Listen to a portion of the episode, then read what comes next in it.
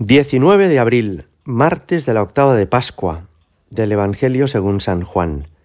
En aquel tiempo estaba María fuera, junto al sepulcro, llorando. Mientras lloraba, se asomó al sepulcro y vio dos ángeles vestidos de blanco, sentados uno a la cabecera y otro a los pies, donde había estado el cuerpo de Jesús. Ellos le preguntan, Mujer, ¿por qué lloras? Ella les contesta, Porque se han llevado a mi Señor y no sé dónde lo han puesto.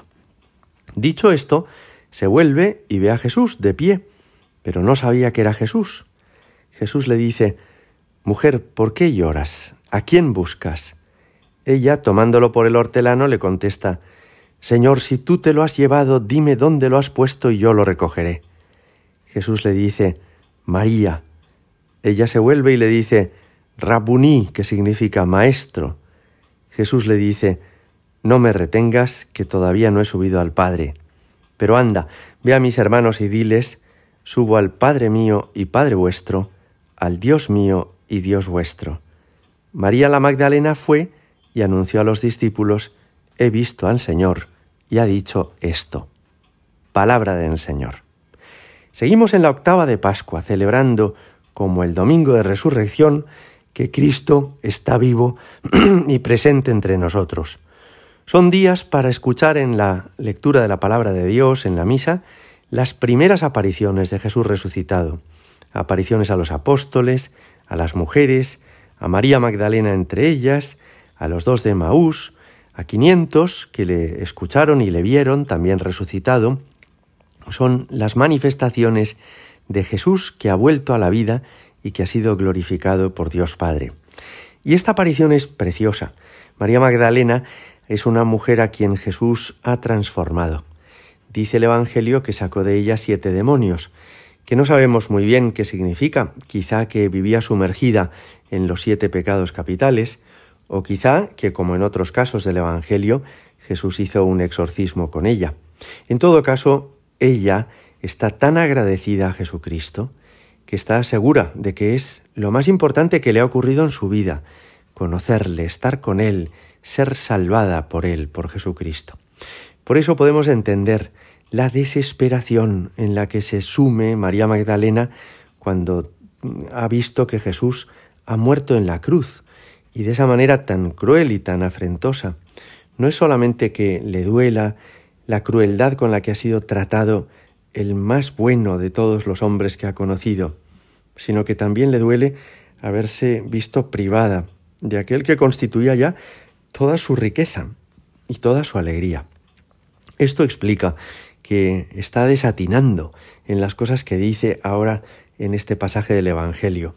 Les pregunta a los ángeles que se encuentran en el sepulcro, ¿dónde está Jesús?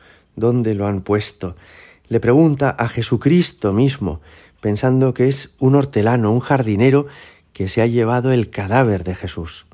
Es absurdo lo que ella está haciendo, pero es que ha perdido la cabeza. Sin Jesús le da la impresión de que su vida ya no tiene ningún sentido, de que ya no tiene nada a lo que aferrarse, nadie que le inspire seguridad. La escena, como veis, tiene un punto de cómica, porque naturalmente que los hortelanos, los jardineros, no andan robando cadáveres de las tumbas. Y si alguno lo hiciera, que no se ha dado el caso, pues tampoco se lo iba a confesar a la primera persona que se encontrara. Oiga, ¿dónde ha puesto usted el cadáver? Ah, pues sí, lo he cogido, espera, que te lo traigo. Es, es ridículo, ¿verdad? No, no tiene ningún sentido. Y sin embargo, Jesús, que es muy consciente del sufrimiento atroz que pasa María de verse privada de él, como es un sufrimiento atroz para quien vive unido al Señor, no notarle, no sentirle esa sequedad del alma, esa noche oscura de la que hablan los santos, Jesús va a responder a María y a dejarle la tranquilidad de tenerle cerca. Comienza llamándola de una forma genérica, Mujer, ¿por qué lloras? Y cuando ella le dice esto, ¿por qué se han llevado a mi Señor? ¿Por qué no sé dónde lo han puesto? Entonces Jesús la llama por su nombre. María, le dice, como ayudándole a entender que es Él, como ayudándole a reconocer a aquel que la conoce personalmente. Qué hermoso es esto, ¿verdad? Jesucristo nos conoce personalmente. No somos para Él simplemente un miembro más de la humanidad, como si fuéramos una hormiga del hormiguero, sino que a cada uno de nosotros nos conoce y nos quiere. Contemplando, meditando este pasaje, uno de los santos padres, San Anselmo, escribía estas frases tan bonitas. Amantísimo Señor, ¿cómo es que quieres saber por qué llora María Magdalena? ¿No te había visto cruelmente inmolado, agujereado por los clavos, suspendido en el madero como un ladrón, entregado a las burlas de los impíos? ¿Cómo puedes ahora decirle, mujer, ¿por qué lloras? Y ahora para colmo, cree haber perdido ese cuerpo que conservaba la esperanza de poseer todavía.